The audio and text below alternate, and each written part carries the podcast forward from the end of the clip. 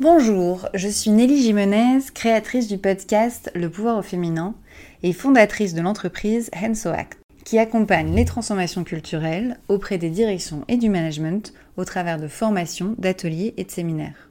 Hensoact vient de l'expression What, qui signifie et alors avec l'idée de tenter des choses différentes, non conformes et de se lancer pour tester de nouvelles voies. Et ainsi, surtout, réussir à se transformer en continu. Hensoat avec un H pour humain est devenu Hensoact, parce qu'agir c'est mettre les mains dans le cambouis pour faire bouger les choses et avancer. C'est avec cette intention que je me suis lancée dans la création de ce podcast pour ouvrir à des visions de management que nous entendons peu, puisque ce sont celles vécues par des femmes.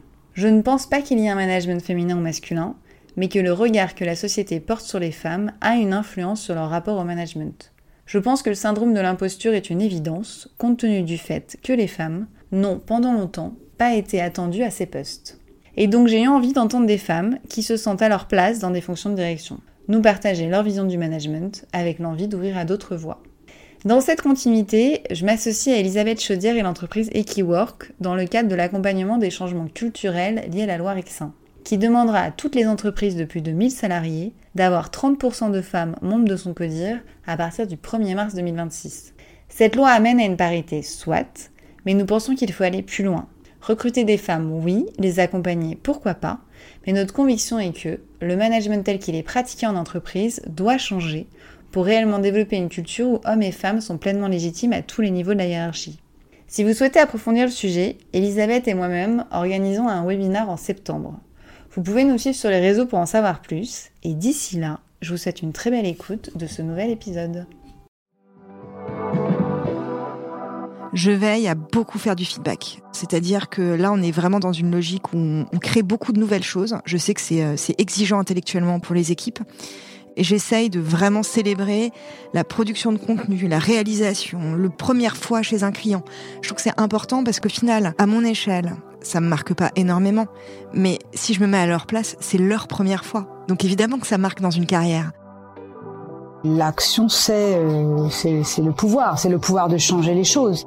On devrait avoir 57% euh, de femmes dans les comités dirigeants. On est à 17%. On devient femme de pouvoir. Le pouvoir pour le pouvoir, c'est pas c'est pas un but. C'est Madame la présidente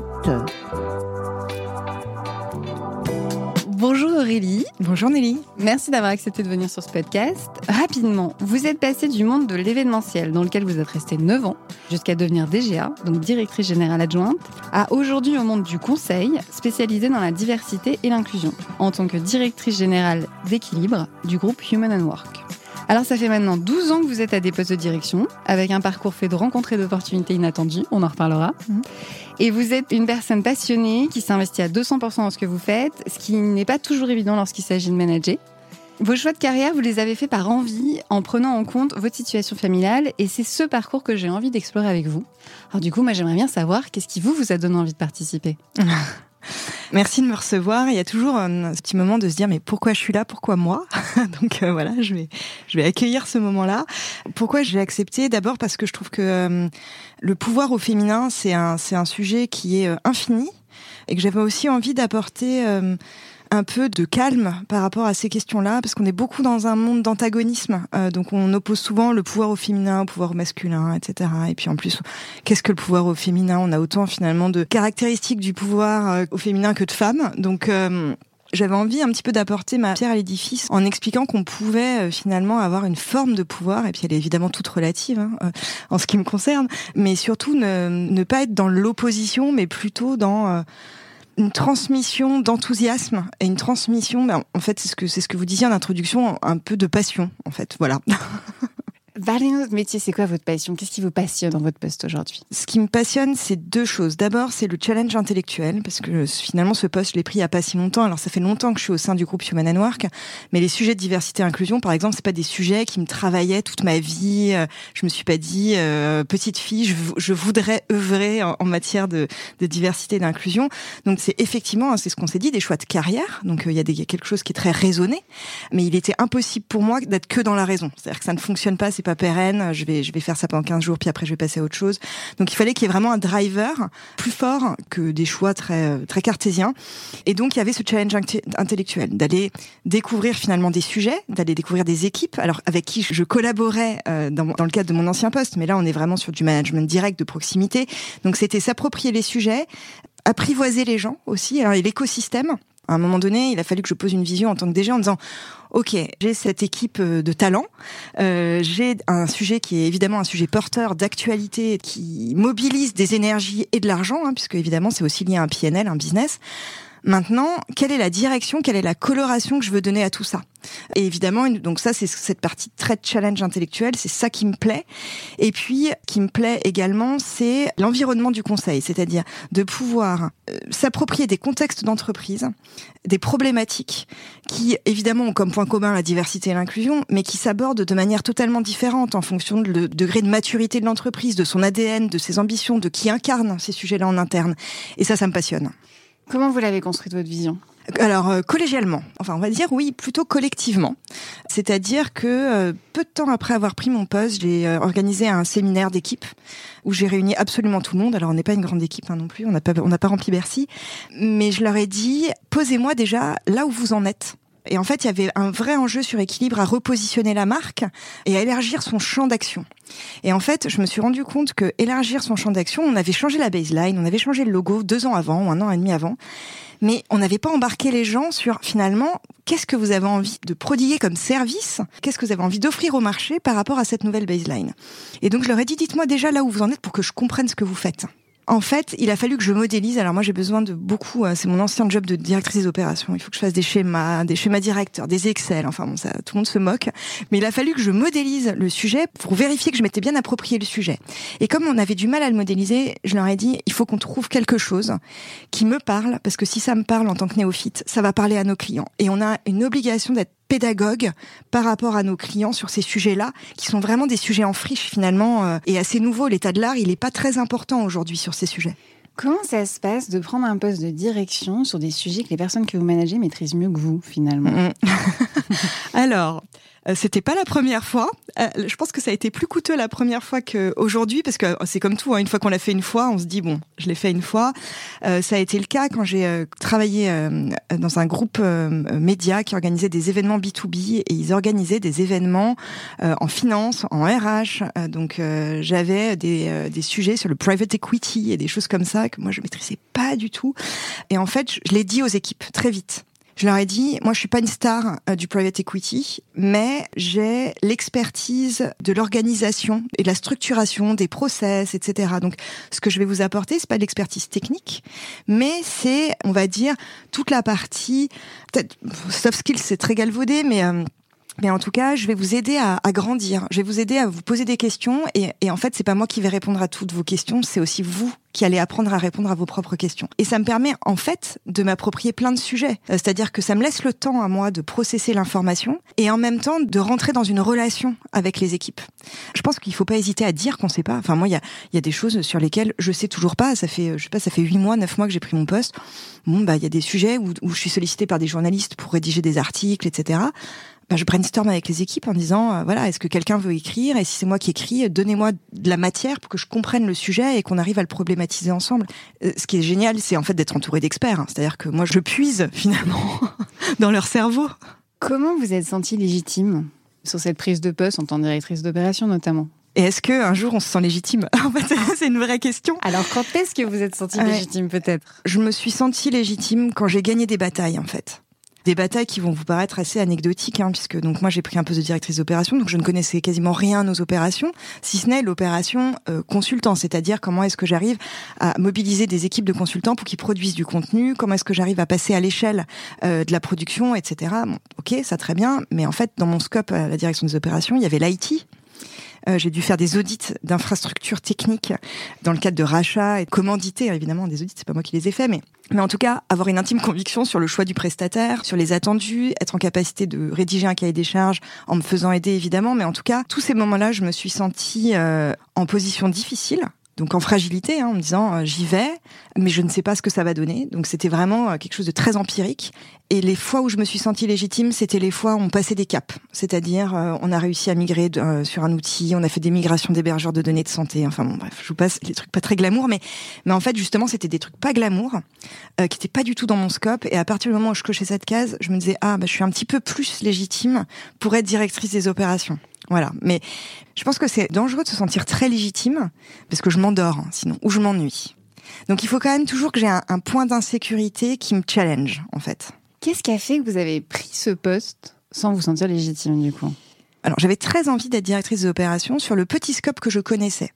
Ce qui a un peu euh, changé la donne, c'est finalement, on a créé ce poste from scratch. Le poste, en fait, on l'a dessiné en fonction de moi, quand même, faut être assez lucide, donc de mes compétences en fait. Hein. Il y a des choses euh, probablement qu'on m'a pas donné tout de suite parce qu'on savait que j'en étais pas capable. Mais après, il y a eu un principe d'urgence de, euh, bah, avec le Covid, etc., de prendre en charge des sujets et la direction des opérations, c'était un peu le lieu naturel pour les accueillir, ces sujets. Donc, la légitimité au début, elle n'a pas été trop challengée parce que c'était petit périmètre. Donc, c'était d'abord une entité, puis ensuite c'était toutes les entités France, puis après c'était toutes les marques du groupe, euh, dans tous les pays du groupe.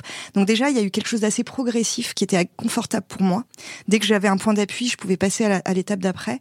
Mais aussi, il y a eu effectivement enfin des sujets qui me sont tombés dessus et, et que j'avais pas anticipé et peut-être que si j'avais su avant que tout ce que j'allais avoir, j'aurais dit je, je, je saurais pas faire, je ne pourrais pas faire, c'est pas moi, je suis pas la bonne candidate en fait. Et finalement, ça a été. Écoutez, c'est pas moi qu'il faut le demander, mais oui. Enfin, en tout cas, oui, oui, ça a été bien sûr. Après, euh, je suis très lucide aussi quant au bilan, c'est-à-dire que euh, l'idée c'est pas de refaire l'histoire, un scénario à l'américaine en me disant que j'ai surperformé partout. Je pense qu'il y a des choses sur lesquelles j'ai bien performé. Et puis de toute façon, je pense que le bon indicateur, c'est le plaisir qu'on y prend. Donc à partir du moment où je me suis dit ah, ah ouais ça c'est génial. Donc ça c'est la première chose. La deuxième chose et quand même je fais un petit big up aux équipes, c'est que j'ai la chance de travailler dans un environnement où les gens font du feedback et j'ai eu des moments assez euh, émouvants de feedback qui marquent quand même finalement hein, euh, une carrière. Vous avez eu quoi comme feedback? Bah, pendant le Covid, j'ai eu euh, toute une équipe qui a changé son fond d'écran en mettant I love my ideo. Ah et donc quand je me suis connectée en réunion, je l'ai même pas vu en fait tout de suite. J'étais tellement dans le dans l'opérationnel de alors on est tous réunis, on va se parler. Et je voyais bien qu'il y avait un truc un peu étrange. Et dans ces moments-là, en fait, euh, enfin, j'ai une sorte de bug cognitif où je, je enfin voilà, les émotions sont euh, ont pris un peu toute la place, donc c'était c'était un moment assez émouvant. Et puis il y a aussi les moments de pot de départ où les gens s'en vont, puis remercient, puis on se rappelle ensemble des moments qu'on a passés ensemble, etc., des, des succès qu'on a eus, des, des défaites qu'on a réussi à, à, à, transformer et puis à accepter aussi. Hein. Donc voilà, c'est un peu ces moments-là euh, qui me nourrissent et, et puis qui, qui, font que je continue en fait. Donc peut-être que j'ai réussi, mais j'ai pas tout réussi. Voilà, juste pour reprendre le point. Voilà, il y a des trucs, je serai jamais une star en Haïti. Euh, bon, bah c'est dit, c'est posé là. Euh, voilà quoi. Vous disiez que le poste a été créé pour vous. Euh, comment ça s'est passé en fait? Comment ça a été construit? Avec qui? Hum. Alors, le poste a été créé pour moi parce que il y a eu une, une jolie conjonction d'événements. donc à l'époque, moi j'étais responsable donc du développement sur une entité du groupe et on a remporté un très gros contrat qui a impliqué en fait un passage à l'échelle, mais c'était même pas x2, en fait c'était bien plus. Et heureusement que sur le moment on n'a pas trop trop vu la vague parce que pareil on n'y serait pas allé. Et j'ai commencé à avoir une double casquette, c'est-à-dire la partie commerciale de suivi évidemment de clients puisque c'était un très très gros client, mais aussi à projeter la mise en fait en production de cette mission qui avait plein en fait de ramifications. Il y avait des besoins technologiques, il y avait des besoins euh, people, il y avait des besoins de coordination, etc. Et donc j'ai commencé finalement à prendre ce poste un peu malgré moi. Et comme j'ai des envies de bouger euh, régulières, on va dire, voilà, il y a eu un moment où je me suis dit bon, ben en fait, euh, moi j'ai envie de faire que ça, parce qu'en fait, et puis c'est là où je me sens bonne. En fait, c'est là où j'ai l'impression que euh, le cabinet marque des points. C'est là où j'arrive à, fédérer des équipes sur des gros projets sans refus d'obstacles. Donc, en fait, on sera, dans un truc un peu gagnant-gagnant. J'ai pris mon courage à, à 12 mains. Puis je suis allée voir mon président en lui disant, euh, voilà, je pense qu'on est arrivé au moment où il y a d'autres cabinets qui ont des, euh, directeurs ou des directrices d'opérations qui sont de taille comparable, sur activité comparable. Je pense que nous, on arrive à un niveau de maturité euh, et compte tenu de ce projet qui me semble intéressant si on veut continuer finalement à, à grandir sur ces projets. Et ça s'est fait comme ça. Ça a pris combien de temps pour prendre votre courage à 12 mois? J'ai été chassée pour un poste similaire, mais dans un environnement qui me plaisait pas trop dans lequel j'aurais été plus légitime, mais qui me faisait pas rêver à, ce moment-là de l'aventure. Et puis j'avais en plus l'impression d'être, enfin, au début d'une aventure avec le groupe Human and Work, donc pas spécialement envie de partir. Mais en fait, le fait d'avoir été chassée, ça m'a donné l'idée. Et je me suis dit, bah, en fait, je vais le poser là. Je pense que si j'avais pas eu de prétexte, je l'aurais pas fait. J'aurais attendu qu'on vienne me chercher, euh, voilà, qu'on me fasse une demande, euh, qui serait peut-être jamais arrivée d'ailleurs. Mais là, j'avais, en fait, j'avais un, un pareil, un point d'appui en disant, bah voilà, on me chasse, voilà le descriptif de poste. Je trouve ça hyper intéressant, mais j'adorais le faire ici.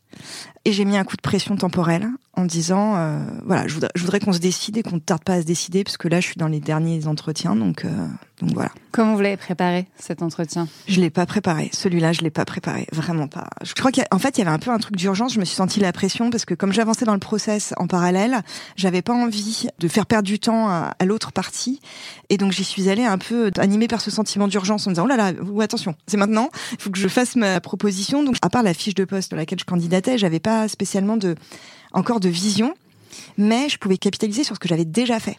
En disant, bah, en fait, vous voyez, quand moi j'ai fait ça, bah, je pense que ça pourrait être pas mal si on généralise le truc à l'échelle de l'entité. Voilà, ça s'est plutôt passé comme ça. Et comment ça s'est passé alors? Quelles ont je été pense les que, Je pense que les gens s'attendent pas à ce qu'on débarque un peu euh, entre le fromage et le dessert. Euh... J'ai un peu le secret de ça aussi, je crois, d'arriver en disant, tiens, j'ai une idée. Si je me souviens, il y a eu un petit sourire parce que finalement, est-ce que les gens étaient surpris? Pas vraiment. Est-ce que l'idée était bonne? Peut-être. Après, il y a quand même aussi hein, un niveau de temps de maturité de l'idée au sein d'une structure. À l'époque, je maîtrisais pas spécialement le timing de la structure et il fallait que ça matche en fait. Il fallait que mon timing soit aussi leur timing et ça, c'était pas gagné. Donc il y avait quand même un peu de fébrilité. Moi, j'étais quand même prête à partir. Hein, C'est-à-dire que donc si ça, si on n'arrivait pas à faire l'affaire je pense que j'aurais dit bah je tente l'expérience ailleurs et puis voilà donc voilà ça s'est un peu passé comme ça mais mais en tout cas j'ai eu le bon niveau de réactivité en face qui témoignait probablement aussi du fait qu'on avait envie de continuer l'aventure ensemble donc ça s'est bien passé en tout cas voilà oser hein. c'était ça le, la punchline mais préparez mieux que moi Vous m'avez dit au début que vous restiez pas forcément longtemps, vous aimiez bien bouger. Et Ouais. pourtant, votre premier poste, vous êtes resté 9 ans. oui C'est énorme, 9 Oui. ans, du coup. oui Pourquoi être resté aussi longtemps, puis pourquoi être parti? Parce que comme je suis toujours rentrée dans des petites structures, les- structures ont grandi avec moi et j'ai grandi avec la structure. Donc ça veut dire quand on rejoint une boîte qui a 10 personnes, quand elle compte plus une marque mais trois marques, la nature de notre job évolue. Donc j'ai pas eu l'impression de faire 9 ans euh, sur un point fixe à faire exactement la même chose tout le temps. Donc ça c'est la première chose qui peut conduire un petit peu à ça. J'avais évolué dans un environnement plutôt international. Je J'avais l'occasion de parler anglais, euh, italien. Donc il y avait voilà ce petit contexte international à l'échelle d'une petite structure qui finalement m'allait bien. Ça c'est la première chose. La deuxième chose, c'est que je pense que j'aurais pu partir avant, euh, mais que je me suis retrouvée maman solo. Et que la grande leçon finalement que j'ai retirée de ces années-là, c'est que c'est- vraiment le conseil que je, je prodigue à tous mes amis, c'est qu'on peut pas bouger tous ces points de sécurité. Quand on est en fragilité ou en instabilité sur un point, il faut absolument verrouiller les autres.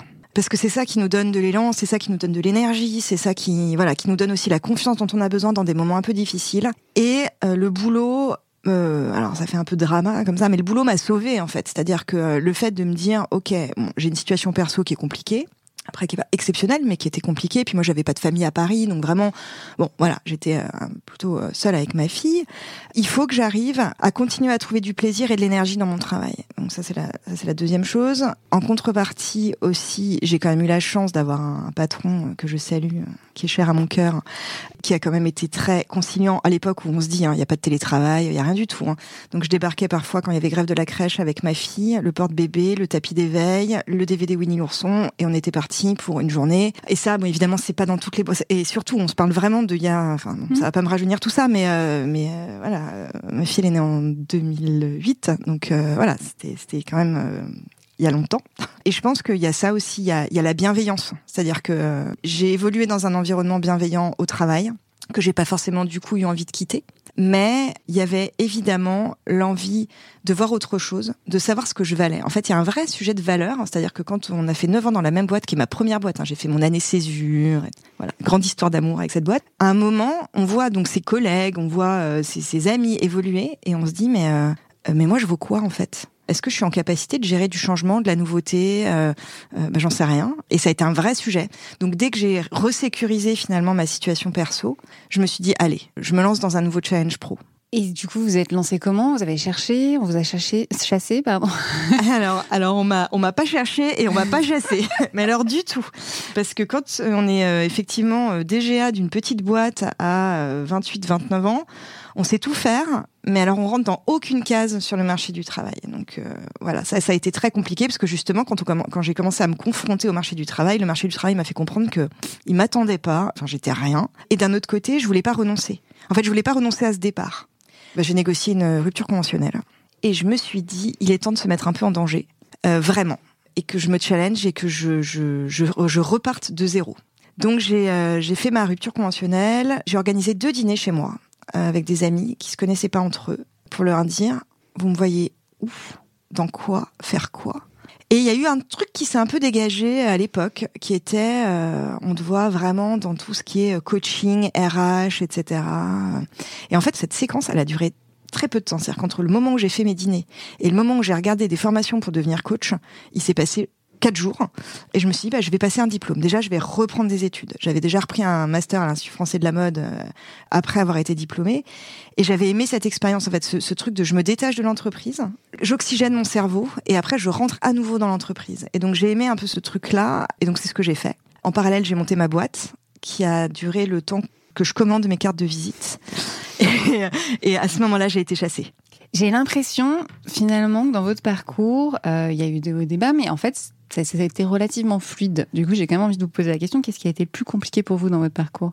Alors, je pense que ce qui a été le plus compliqué pour moi, bizarrement, c'est le début. Okay. Je garde pas un bon souvenir de ma sortie d'école de commerce où il y avait une sorte de surenchère aux grandes marques, aux belles enseignes. Et en fait, moi, je me retrouvais pas du tout là-dedans. C'est-à-dire que euh, aujourd'hui, ce sont mes clients et, je les aime.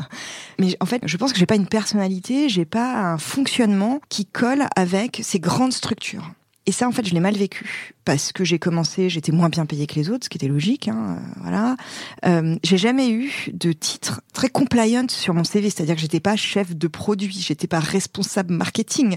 Moi, j'ai été bouqueuse, enfin pendant très longtemps. Et quand je disais bouqueuse, on me disait mais c'est quoi Voilà. Et il fallait que je me justifie et ça rentrait jamais dans les cases. Et après, j'ai pas eu de grandes difficultés euh, finalement. Euh, enfin, je pense que j'ai de la chance en fait aussi. Hein. il, faut, il faut remercier sa chance. Hein. Pourquoi vous parlez de chance? Parce que l'environnement professionnel est pas forcément toujours euh, hyper sécure, hyper sain, hyper bienveillant. Je me suis retrouvée dans des situations pas faciles, mais en fait, je les ai vite fuies. J'ai un stage comme ça en, en année césure qui a duré 15 jours. Et 15 jours, je me suis retrouvée sur un banc avenue des Champs-Élysées. J'ai appelé ma mère et je lui ai dit non, j'y retourne pas, c'est fini. On peut savoir ce qui s'est passé? Comme c'était tout ce qui était lié à l'événementiel, euh, c'était absolument pas ce qu'on m'avait promis. Euh, c'était euh, fait la potiche et surtout ne réfléchis pas. C'était des choses pas jolies. Et puis surtout qui correspondaient pas du tout à ce que je cherchais intellectuellement ou professionnellement. Qu'est-ce qui vous a fait partir au bout de 15 jours? Parce que certaines personnes pourraient se dire, bah moi je vais prouver que je peux. Certaines personnes pourraient dire, bon bah je suis là, je vais voir. Certaines personnes pourraient dire, bah, je ne pas, j'ai signé donc je vais rester. Vous, vous êtes parti. Ouais. Qu'est-ce qui a fait que vous êtes parti? Je pense le, le sentiment de potentiellement me retrouver en danger. Ah oui, carrément. Ouais. Je pense que c'était ça. Alors après, c'était pas le cas, mais il y avait quelque chose de passant. Et en fait, bah, pour la petite histoire, hein, je suis partie, je me suis retrouvée sur ce banc. J'ai d'abord appelé ma mère, et puis ensuite j'ai appelé donc mon ancien patron, chez qui j'avais fait six mois de césure, et qui m'a dit bah, bah viens lundi. tu recommences lundi. donc en fait, j'ai eu genre deux jours de break. et puis c'était reparti. Et comment ça s'est passé l'annonce de votre départ à ce... chez qui vous êtes resté 15 jours J'ai envoyé un texto, j'ai ni réclamé mes tickets restaurants qui m'étaient dus, ni rien du tout. Et j'ai dit, euh, voilà, c'est pas possible. Je pense que enfin, j'étais une parmi euh, un grand nombre de stagiaires et que ça n'a absolument pas euh, traumatisé qui que ce soit. vous diriez quoi la personne que vous étiez au début, aujourd'hui, avec le parcours? Je pense que j'aurais dit, respecte-toi, quoi. Euh, respecte-toi. Je pense que c'est compliqué d'avoir euh, une confiance en soi à 22 ans, 23 ans, en fait. On est encore jeune, je pense. J'étais totalement euh, fragile à 23 ans, en fait. Alors, je vois ma fille à 14 ans, elle a l'air beaucoup plus solide que moi, tant mieux pour elle. Mais à 23 ans, je me sentais pas du tout bah, légitime. Alors, évidemment pas. je me sentais dénuée d'intérêt, en fait. Donc, je pense qu'il y a quelque chose à voir avec la confiance en soi, le respect de soi. je pense que c'est ce que je me dirais. Je vous ai demandé tout à l'heure euh, quand est-ce que vous êtes senti légitime. Vous avez dit si un jour on se sent légitime. vous, en avez, vous en êtes tout vis-à-vis de la légitimité aujourd'hui? Alors c'est bizarre parce que en tant que DG, quand j'ai été nommée DG, j'ai vu que le regard des gens avait changé. Le titre en fait produit un effet sur les gens, c'est-à-dire que j'ai l'impression d'avoir euh, euh, géré des choses beaucoup plus complexes en tant que DO euh, pendant trois ans, mais comme on se disait, hein, parce que Covid, digitalisation, acquisition, etc. Enfin voilà, charge de travail plus plus plus. Aujourd'hui, j'ai l'impression d'avoir plus d'air, plus de bandes passantes de cerveau disponibles, etc. Et en même temps, à chaque fois que je croise quelqu'un, on me dit ça va depuis que t'es DG, t'as pas trop de boulot? Et alors, je prends un mal à plaisir à dire, bah, moins que quand j'étais DO.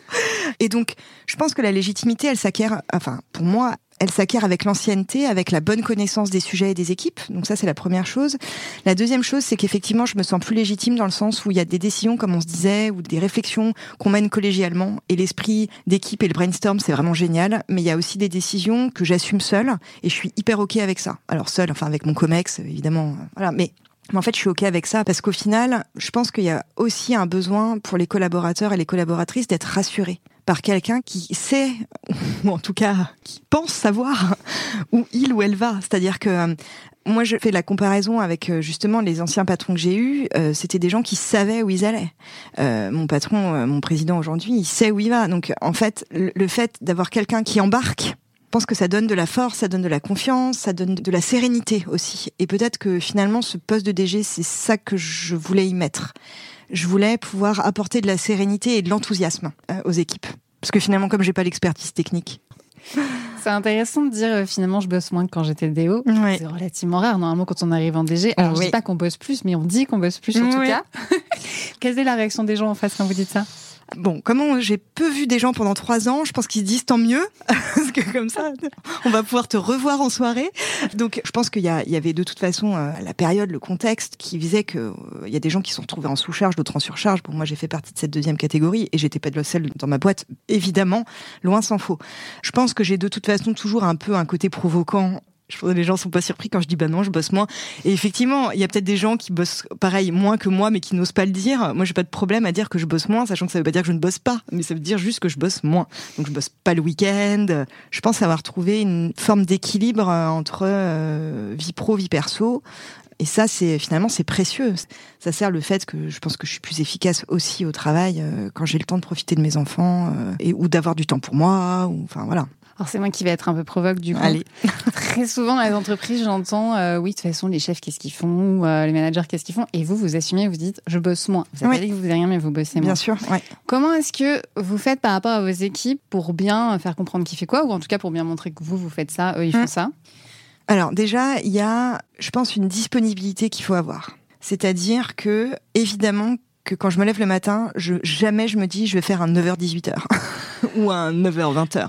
En fait, je ne me dis pas ça. Je me dis on verra ce que la journée va m'apporter comme lot de décisions à prendre, euh, coups de main à filer, en sachant que on est, comme je disais, une petite équipe. Donc, euh, je veux dire, on est vraiment très en proximité. Ce que j'essaye de faire, j'y arrive pas toujours, mais c'est de montrer ma disponibilité d'esprit et le fait qu'on peut réfléchir ensemble à des sujets. Je suis pas mal en process de validation parce que comme on repositionne l'offre, on a beaucoup de discussions sur comment est-ce qu'on rédige ce qu'on a envie de dire, euh, comment est-ce qu'on accompagne un client sur une problématique nouvelle pour nous. Donc il y a vraiment beaucoup de temps d'échange. Et après, je sais que mon rôle aussi ce qui est hyper euh, difficile par rapport à ce qu'on a évoqué précédemment, c'est quand même de faire rayonner la marque et d'incarner la marque. Donc, quand on est dans l'incarnation, et c'est là la nouveauté du DG, la directrice des opérations, elle est tout le temps dans l'ombre, hein, personne ne la voit, et c'est très bien comme ça. Je veux dire, enfin, on n'a pas besoin de faire des plateaux télé pour dire que on a réussi à faire une migration. En tant que DG, c'est pas la même chose. En tant que DG, euh, c'est des prises de parole. Encore une fois, c'est des intimes convictions. Donc, je lis beaucoup pour pas forcément avoir des intimes convictions sur tout, mais en tout cas maturer des réflexions essayer aussi de proposer à mes clients d'avoir un coup d'avance parce que j'ai eu le temps de, me pencher sur ces sujets-là parce que c'est mon job. Les équipes savent que évidemment j'ai un rôle en interne qui est important, mais j'ai aussi toute cette partie euh, public relation, on va dire, d'animer des conférences, de participer à des tables rondes, de euh, et puis d'expliquer ce qui est euh, équilibre, finalement d'évangéliser les gens sur les sujets diversité et inclusion. Donc voilà, je pense qu'on a les idées assez claires et surtout, ce qui est important pour moi, c'est qu'on se dise les choses. C'est-à-dire que si je suis pas assez là, qu'ils me le disent. Si je suis trop là, qu'ils me le disent aussi. Ça peut m'arriver d'être trop là aussi. Hein. Il faut savoir avoir le bon niveau de j'accompagne et puis à un moment, bah, je laisse euh, se dérouler les choses en sachant que bah oui, peut-être ça va se planter, mais euh, c'est pas si grave quoi. Ils vous le disent quand vous êtes trop là? Ça m'arrive pas souvent, je crois. je crois que je suis plutôt. Je pense que je suis pas trop là, mais j'espère qu'il me le dirait. Euh, je suis beaucoup dans le questionnement, en disant est-ce que tu as besoin que je sois avec toi ou est-ce que ce call tu peux le faire sans moi? Donc mon sujet, c'est euh, de toujours essayer d'avoir ce bon support pour pas les, les exposer à des choses pour lesquelles bah, ils n'ont pas le grade suffisant, la maturité, l'expertise et l'expérience. Donc voilà, c'est un peu mon point de vigilance. Comment vous le vivez de faire rayonner la marque? Vous êtes passé du coup d'une directrice de l'ombre à une directrice de lumière, si j'entends bien. Oui, exactement. globalement, je le vis bien. C'est vrai que c'est nouveau. Euh, c'est vrai que euh, je suis pas euh, grande fan. C'est ce qu'on se disait avant euh, en préparant ni de ma voix et alors encore moins de mon image. Donc il y a quand même un truc, hein, toujours de ah, il faut se revoir, ah, il faut se réécouter, etc. Bon ça en fait je le fais jamais. J'ai une super équipe comme qui s'en occupe, donc c'est parfait. Voilà. Donc il y, y a, toujours un truc un peu où je suis pas hyper à l'aise, mais après est-ce que c'est grave? Je crois pas. Je crois que il faut être assez honnête avec qui on est et il y a des points d'inconfort et bon il faut les gérer. C'est ok. Qu'est-ce qui vous dérange dans votre image?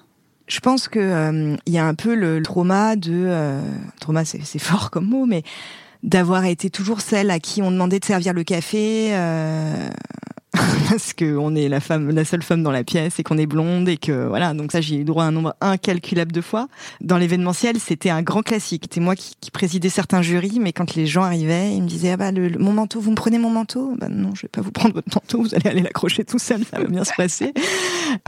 C'est marrant ce que vous dites par rapport au café et au manteau, parce que dans tout le parcours que nous avez tracé, on voyait plus quelqu'un qui était directrice, était reconnu, c'était vu, mais non.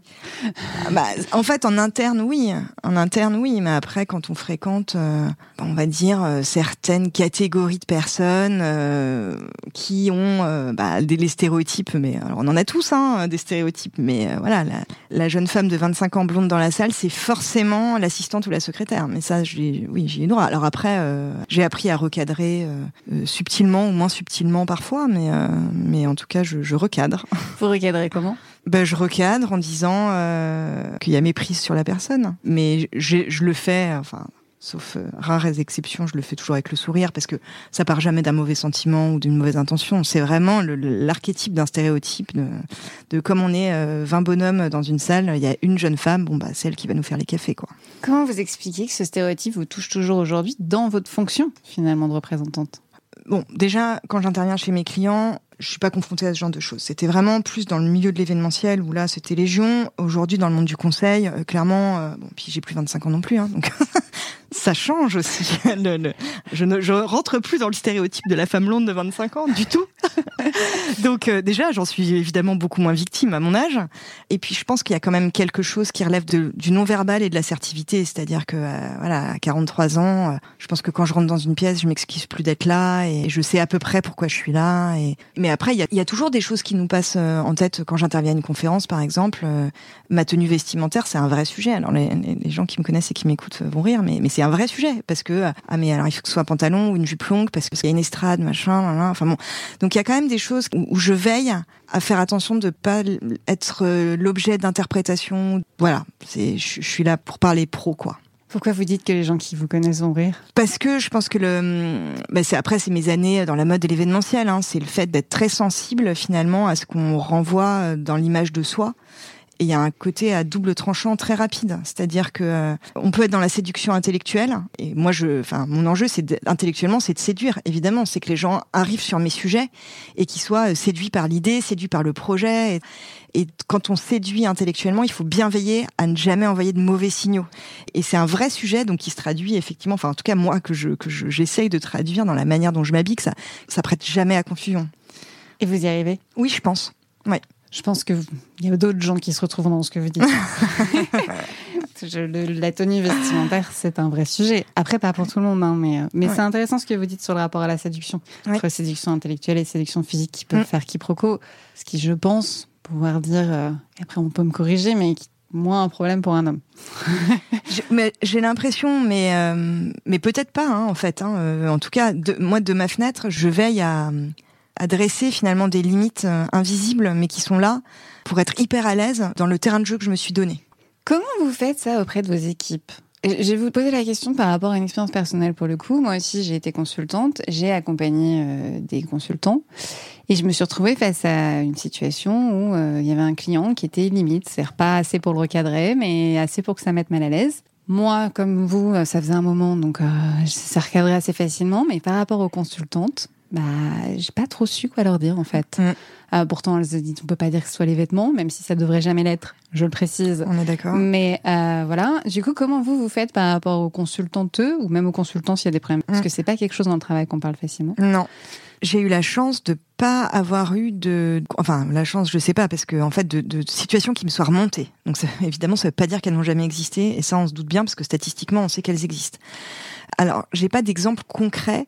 En revanche, ce que je ferais, je pense, c'est qu'on le travaillerait un peu, c'est-à-dire euh, euh, ce feedback de, euh, en fait, quand vous me dites ça, voilà ce que ça produit chez moi, ça me met mal à l'aise. je, je suis pas là pour ça. En fait, c'est, je pense que c'est important de pouvoir aussi les aider à développer ce niveau d'assertivité. Parce que si on arrive tout de suite, ma tentation, évidemment, ça serait d'appeler mon client et lui dire, tu touches pas ma consultante, etc. Évidemment.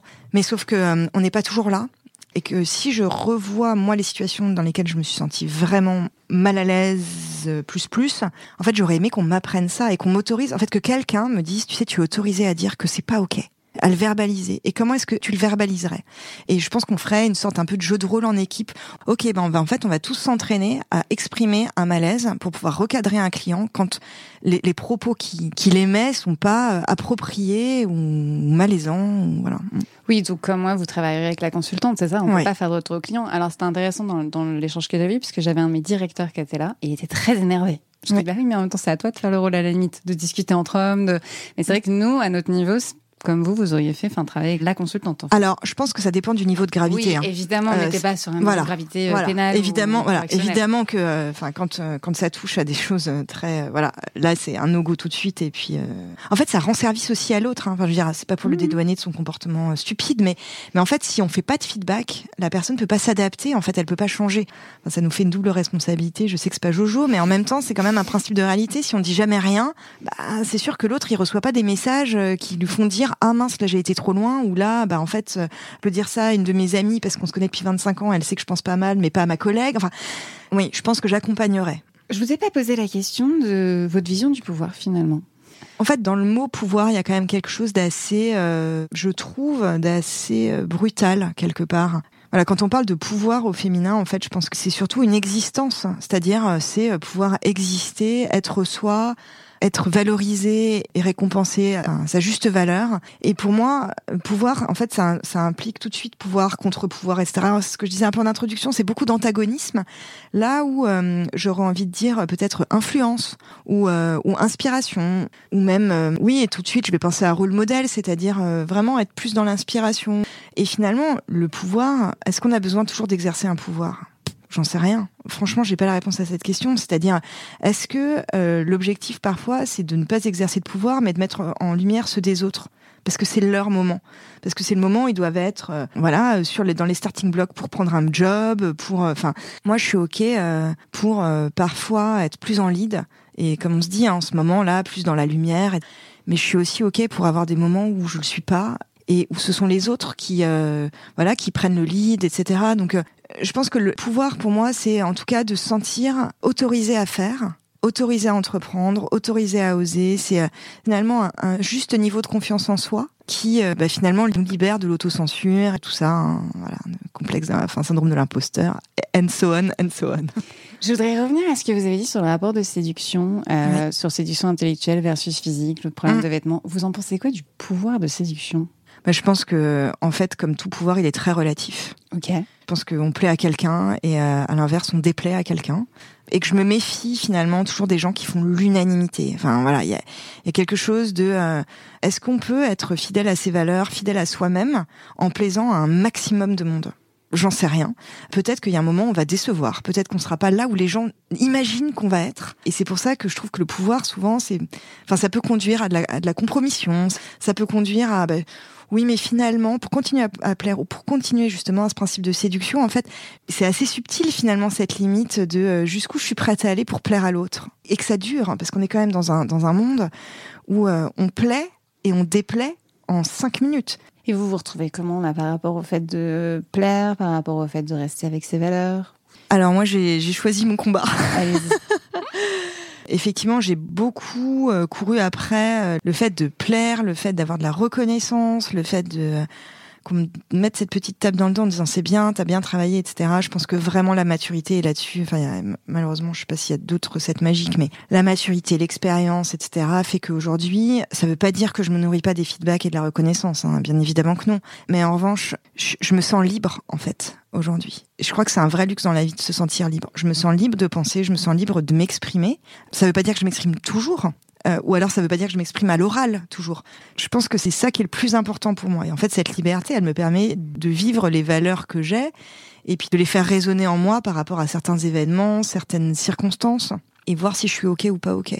Qu'est-ce qui vous fait dire que vous êtes ok ou pas ok? Je pense que c'est euh, avant d'être intellectuel, c'est assez viscéral finalement. Il y a un truc très euh, hommes et femmes préhistoriques de euh, oulala si ça me tend c'est qu'il y a un sujet. Si si je me crispe si je me couche et, que je gamberge sur un sujet que j'arrive pas à digérer etc c'est qu'il y a un truc qui va pas. Donc euh, parfois c'est pas des grands sujets hein, mais euh, mais j'ai besoin de les traiter. J'ai besoin de en fait je pense que c'est vraiment une hygiène du cerveau de se dire il faut que je sois euh, aligné avec mes valeurs en fait comment vous faites pour gérer quand vous avez quelque chose qui, je sais pas, vous avez mal au ventre ou qu'il y a quelque chose en tout cas qui vous prend au trip? Bah déjà, je parle beaucoup, trop. je suis une super grande bavarde, donc j'ai besoin de. Franchement, je crois que j'ai besoin de le dire. Alors après, je choisis à qui je le dis, évidemment. Hein. Ça peut être mon entourage euh, personnel, ça peut être, euh, si ça me semble pertinent, mon entourage pro. Mais je, pense que déjà, j'ai besoin de l'exprimer. J'ai besoin que ça sorte en disant, ok, ce truc-là, euh, je le vis pas bien, ou ça m'agace, ou ça, ça me révolte, ou voilà. Comme je suis pas quelqu'un de très tiède, c'est jamais, oh, je me sens pas très bien. C'est euh, oh là là, c'est la catastrophe. Il n'y a pas de demi-mesure. Mais je pense que j'ai besoin de le dire. Et puis surtout, après, euh, je suis pas du tout euh, dans, dans l'optique piqué de grève, euh, j'arrête tout, je lève les mains du clavier, etc. C'est ok, ça me va pas. Donc qu'est-ce que je contre-propose? Comment est-ce que je peux faire en sorte que les choses fonctionnent à nouveau? Quel feedback je fais à la personne si c'est en rapport avec une relation? Je vais très vite aller vers la solution parce que évidemment que c'est une partie de mon job, c'est de trouver des solutions à des problèmes qui sont soit posés auprès de mes consultants, soit auprès de mes clients, etc. Mais donc il y a quand même un truc très orienté solution. Donc voilà, je vais être assez vite dans le passage à l'action. Dans ce que vous dites, il y a quelque chose où il y a beaucoup de paroles, il y a beaucoup de relationnels. Vous êtes assez ouverte, assez libre, assez cash. Vous l'avez pas dit mm. cash, ça vient de moi, mais j'ai cru comprendre. Oui, c'est ça.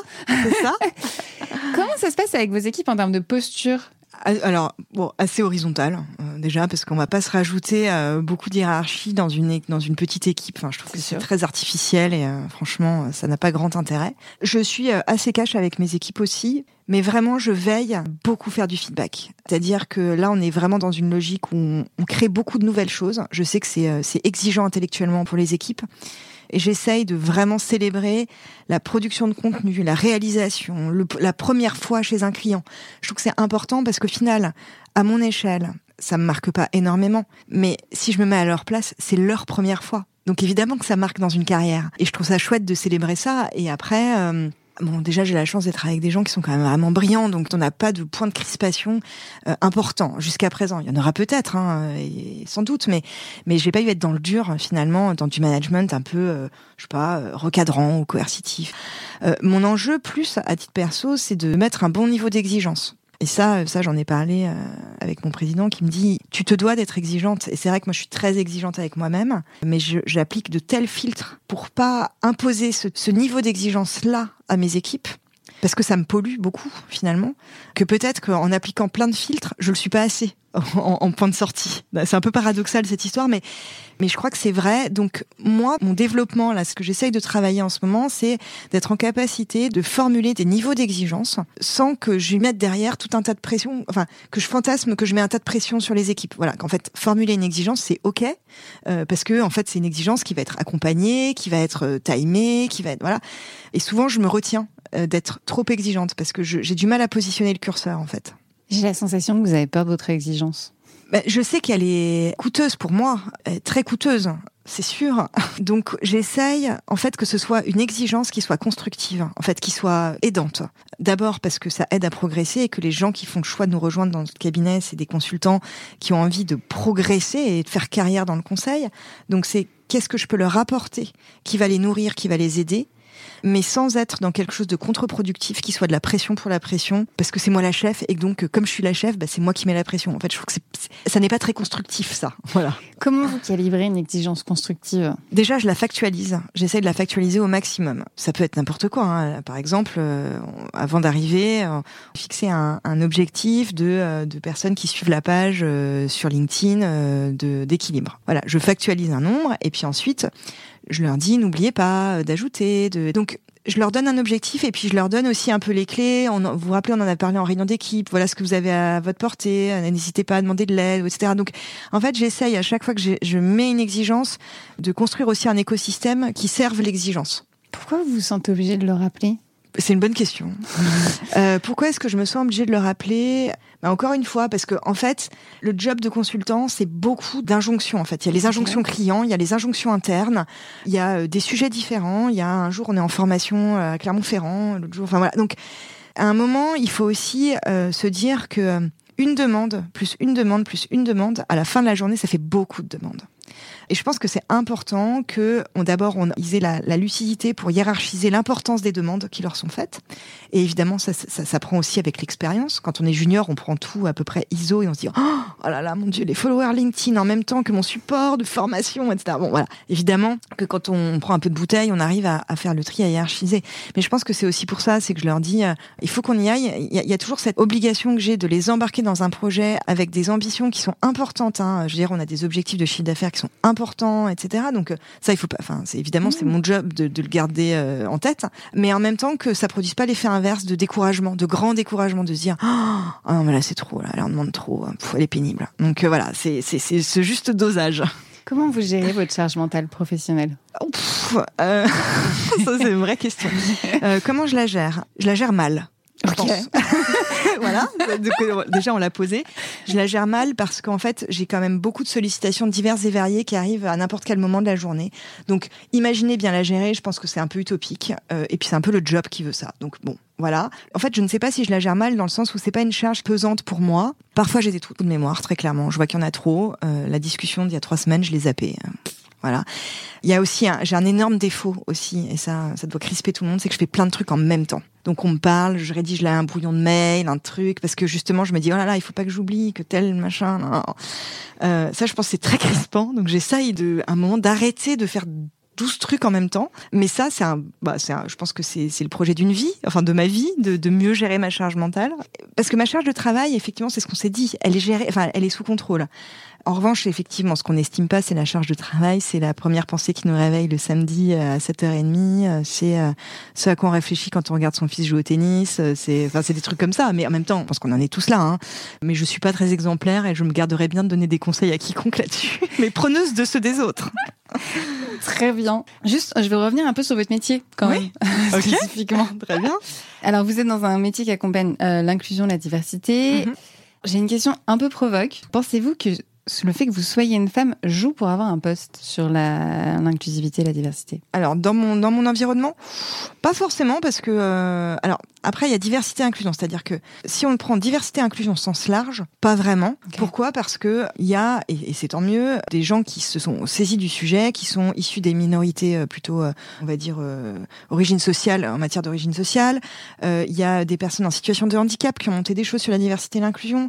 Il y a, il y a beaucoup de personnes aussi euh, sur les réseaux LGBT qui ont commencé à, à, à créer des choses. Donc, bon, je ne suis qu'une, enfin entre guillemets qu'une femme hétérosexuelle assez classique finalement, euh, blanche. Euh, donc oui ou pas, je suis pas sûre, non. Dans le milieu de la diversité et l'inclusion, moi j'ai quand même vu qu'il y a quand même beaucoup de femmes, beaucoup de femmes noires d'ailleurs aussi, qui, qui finalement ont plusieurs casquettes entre guillemets de diversité malheureusement. Ouais. Par contre, j'ai très peu vu d'hommes, hein, d'hommes blancs euh, dans la diversité et l'inclusion.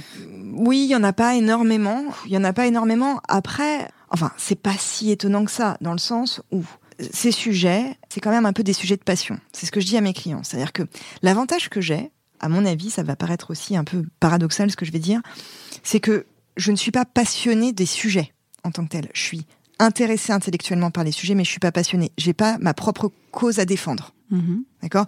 Enfin, Si on va dire la cause féminine, mais bon, Il y a vraiment euh, des gens qui ont souffert bien plus que moi de ma condition de femme, hein, donc on va pas se plaindre. Donc ça veut dire que les sujets, je les aborde de la même manière que j'ai abordé la prévention du risque psychosocial, c'est-à-dire quels sont les facteurs de protection, quels sont les facteurs de risque, euh, quelles sont les causes organisationnelles, quels sont ce qui relève de des causes individuelles. Donc je vais avoir une approche finalement assez froide assez distanciée de ce sujet, mais qui finalement aussi ne prête pas le flanc à la critique parce que souvent, euh, enfin souvent, en tout cas, ça pourrait arriver. On pourrait avoir ce truc de ah là là, mais vous êtes des militantes, vous êtes des fémènes, je sais pas quoi. voilà. Bon, bah pas du tout en fait. Et donc, je pense que il faut des deux. Moi, je suis très admirative aussi. Hein. Alors, on parle de, des gens qui bossent en diversité et inclusion dans le monde du conseil, mais il y a évidemment toutes les associations qui sont juste extraordinaires euh, sur tout un tas de sujets en lien avec la diversité et l'inclusion, hein, le refuge, la Fondation des femmes, etc. Bref, heureusement qu'il y a des gens passionnés pour euh, crier sur tous les toits que c'est des sujets qui sont importants, qu'il faut pas passer à côté, pour lever des fonds, pour euh, donc euh, je suis très respectueuse de ça, mais en tout cas, je n'appartiens pas à cette catégorie-là sur ce sujet. Voilà. Dans les dernières questions, du coup, je voulais savoir ce que vous souhaitiez aux générations de directrices à venir. En fait, je souhaite qu'elles puissent être elles-mêmes. Je pense que c'est hyper important de pas s'obliger à rentrer dans des cases ou dans des normes. Je pense qu'il y a des choses à inventer encore aujourd'hui beaucoup, puisque comme on est très peu représenté, le style de management, de prise de décision, de, enfin tout ça finalement a été très euh, trusté par les hommes. Il est possible que quand il y aura plus de femmes, il n'y ait pas de changement absolument incroyable. Hein. Je, ne prédis pas des changements et une révolution dans la manière d'animer un comex, mais en fait, on n'en sait rien parce que pour l'instant, on n'y est pas. Et je pense que c'est important de pouvoir s'exprimer parce qu'il est possible que ça influence, que ça a un impact dans la manière dont le monde fonctionne aujourd'hui. Euh, et ce serait dommage de s'en priver. Donc voilà, ce serait plutôt ce conseil-là que je donnerais. Et pour les directeurs N'ayez pas peur. De qui? De quoi? Je pense n'ayez pas peur des directrices qui arrivent. N'ayez pas peur. Euh, enfin, et sans euh, sans crânerie quoi. En fait, c'est que je pense que ça représente un danger parce que tout changement représente un danger. C'est pas parce qu'on est des femmes et que ce sont des hommes. C'est juste que il y a eu un fonctionnement historique qui a été comme ça. Probablement que euh, la manière dont on promeut maintenant des collaborateurs et collaboratrices, la manière dont on les recrute, où est-ce qu'on va les chercher, etc. C'est en train de bouger et que tout changement peut provoquer de la peur. Et le problème, c'est que la peur derrière, ça peut engendrer des comportements justement euh, discriminants, euh, du rejet, euh, du rejet de principe finalement. moi, j'ai envie de leur dire, n'ayez pas peur, accueillez en fait. Et puis régalez-vous parce que finalement c'est une richesse qui est en train là d'arriver, alors sous plein de pression, hein, pression législative, enfin réglementaire, pression bah, finalement de toutes ces femmes et de ces jeunes filles qui ont envie d'en être. Mais en même temps, je pense que ça va être un moment incroyable. Et dernière question, selon vous, qu'est-ce qui doit fondamentalement changer dans les entreprises et ou la société pour arriver à une égalité de pouvoir, femmes-hommes Si j'avais un enjeu phare, ce serait petite école. En fait, ce serait l'enfance. Vraiment, on le dit, mais je pense qu'il faut le redire et le re-redire. Les constructions mentales, la projection des petites filles et des petits garçons se jouent à ce moment-là. J'ai souvenir de ma classe de troisième euh, ou quatrième où on commençait à réorienter hein, les élèves qui étaient en difficulté scolaire. À l'époque, on disait, mais vraiment, hein, enfin, c'était pas une blague. Hein, les filles, ça sera CAP coiffeuse et, euh, et les garçons, ça sera CAP métallurgie. Eh ben, je suis désolée, mais l'école, elle a pas beaucoup changé là-dessus. Et c'est pas de leur faute c'est pas de leur faute parce que tout changement s'accompagne et qu'on met pas assez de moyens auprès des instituteurs et institutrices pour dire mais en fait c'est normal vous avez toujours fonctionné comme ça en fait, on a besoin d'un fonctionnement différent pour faire avancer la société. Ben, en fait, on vous aide on est là, on vous explique que euh, le fait de euh, donner plus souvent la parole à un petit garçon dans une classe, ben, en fait, ça dit quelque chose de la prise de parole de la petite fille dans 50 ans, 10 ans, dans 15 ans. Ben, ça, c'est quelque chose qui m'émeut beaucoup parce que je trouve que c'est tellement dommage de pas mettre les moyens aux bons endroits. Alors après, on va fournir des tonnes d'efforts en entreprise, hein, et nous, diversité et inclusion, pourquoi on existe? Équilibre? Ben, Parce qu'en fait, ce qui, les efforts qui, auraient dû être fournis en amont, ils n'ont pas été fournis, et maintenant, on les exige de la part des entreprises. mais, mais c'est compliqué, c'est compliqué. Donc, clairement, ce serait ça. Merci beaucoup. De rien, merci Nelly. Si cet épisode vous a plu, dites-le moi dans les commentaires et avec des étoiles.